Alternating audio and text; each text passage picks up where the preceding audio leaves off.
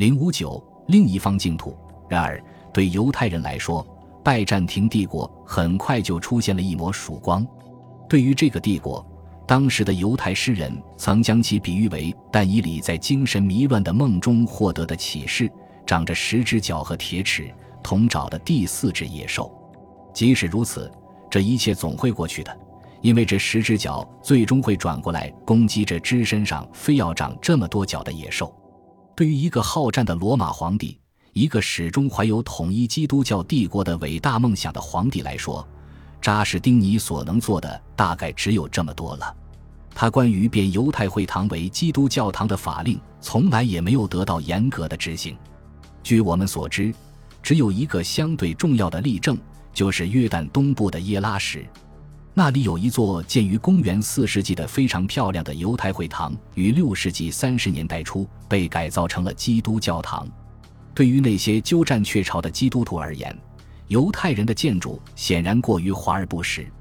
因此。犹太会堂里描绘挪亚洪水的鲜艳而华丽的镶嵌画被铲掉，并换成了更庄重的几何造型设计，只剩下一些动物——绵羊、鹿和公牛，依旧平静地在残破的石头上面吃草。扎什丁尼自己当然也明白，集体皈依毕竟不是一夜之间就能完成的。他的计划基本上是按照奥古斯丁的思路设计的，他只是希望顺势让犹太人皈依。而不是用棍棒胁迫他们改信基督，虽然已经禁止他们研读密室呢，这在当时算得上是一项极其卑劣的措施，但他却愚蠢地忽视了如下事实：既然这本书记述的是口传律法，那么其中大量的内容早就已经内化于犹太人的社会习俗与律法行为之中。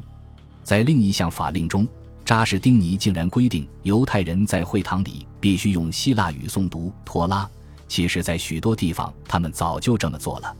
当时使用的版本是亚历山大的七十字译本，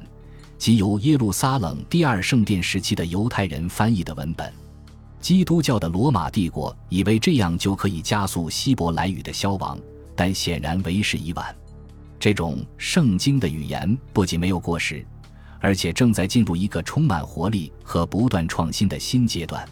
塔木德的两个新版本。增写本和便写本，就是在巴比伦的帕姆贝迪塔、尼哈迪亚和苏拉犹太研究院中写成的。其中为密室纳，增补了大量的评注，形成了所谓的格马拉。他们正是用这种方式创立了一个庞大的、惊人的、具有漫谈式风格的希伯来文文学体系。其内容不拘一格，从流传已久的神秘传说到时常发生的顶牛式律法辩论。可以说应有尽有，这部《塔木德》篇幅宏大，几乎无所不包，不仅可用作律法指南以及平日的自省、启蒙和讨论，同时也是一种激励甚至娱乐的方式。塔木德是那些学术圣者的宗教王国，希伯来文学的另一种形式也起源于这一时期，其不仅为学者和士师阶层所采用。而且也体现在犹太会堂普通会众的诵读声中。在当时的巴比伦，犹太会堂大多为拉比的私人财产，通常就设在他们自己的家里。有些拉比当时称拉布，现在依然如此。实际上，这是原来的经文讲习所的一种延伸形式。前来学习的主要是他们的门徒。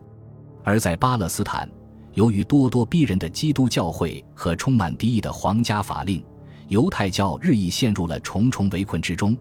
但那里的犹太会堂仍然是公共活动场所。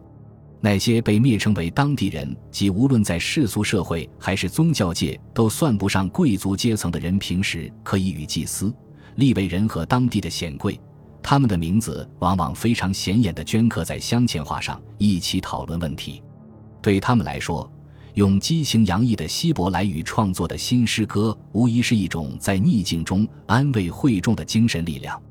在正式祈祷，按惯例要诵读释马和经匣中的内容，并用力道的方式背诵十八祝福词的间隙，以及诵读托拉之前和之后，唱一首圣歌或吟一首新诗，也算是情感的调剂和抒发。一些最早创作的诗歌节奏很快。显然是为了在举行庄重的仪式，像新年节期间反复吹响羊角号之前吟唱，并且在后来的许多不同的版本中，这一阶段所写的新诗仍然延续了这种风格。一些流传最广、最受欢迎的诗作，如《幸福永恒的主》《赞美上帝》《除我们的主外没有别神》，则是后来中世纪的作品。以至于连平时不常参加正式祈祷仪式的犹太人也耳熟能详。当然，要确定创作的具体日期是非常困难的，因为这些诗歌大部分来自中世纪的福斯塔特密库中保留下来的犹太文书残片。但根据其鲜明的风格，可以确定最早的新诗应该写于公元六世纪至七世纪。他们创作的这些感情强烈的诗行是一种情绪的宣泄。是用诗歌的形式对迫使他们痛苦的分离出来的压迫者发动的一次反击。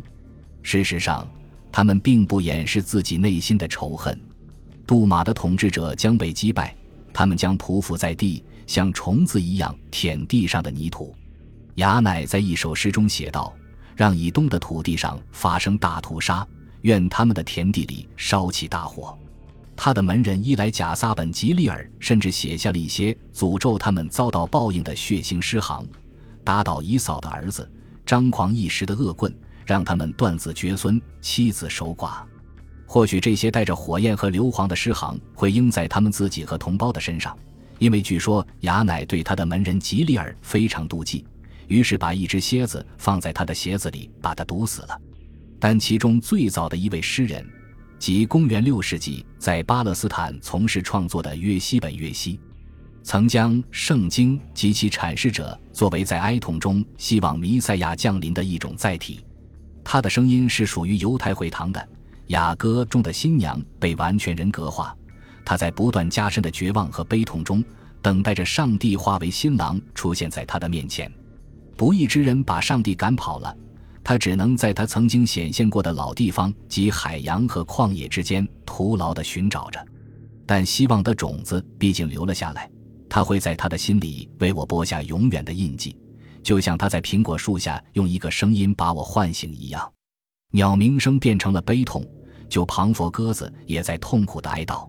埃及飞来的麻雀在旷野中哀鸣亚述的鸽子也想发出声来，去看看那些麻雀。找到那些沉默的鸽子，为他们吹响号角吧。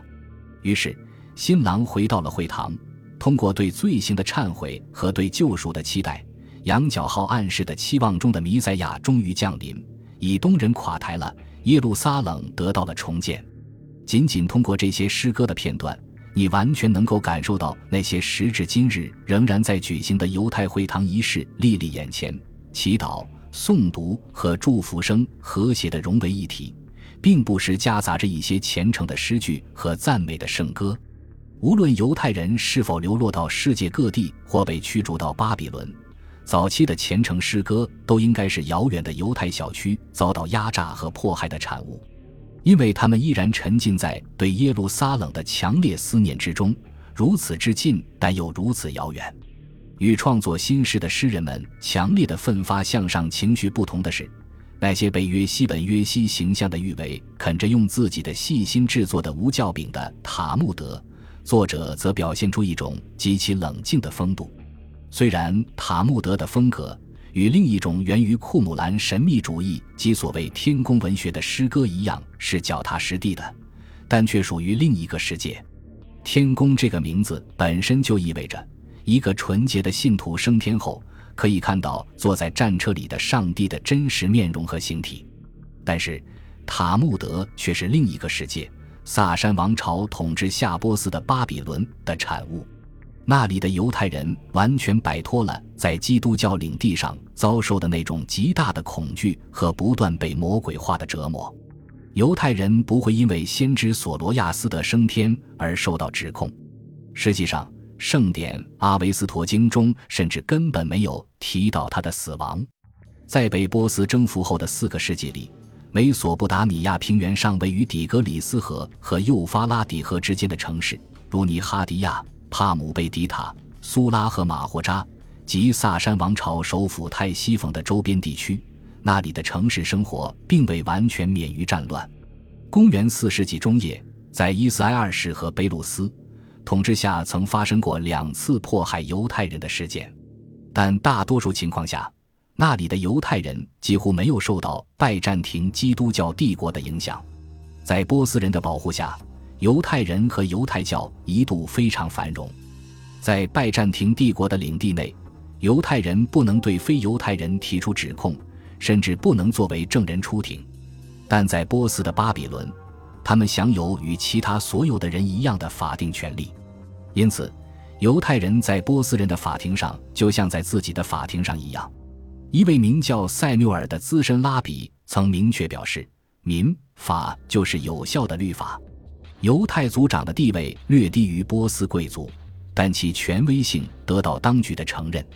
他们的日常生活时尚而高贵，享有直接进入萨珊宫廷的权利。与拉比和圣哲在塔木德研究院里的生活完全不同的是，犹太族长往往摆出代为王室的最后一位传人约雅敬后裔的派头。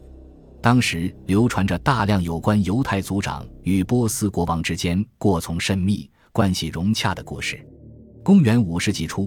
犹太族长胡纳本拿丹曾与伊斯埃一世一起参加祭祀仪式，当时他穿着和先教祭司的法袍几乎一样的长袍。当他的腰带滑落下来时，国王甚至体贴的亲手帮他系紧。本集播放完毕，感谢您的收听，喜欢请订阅加关注，主页有更多精彩内容。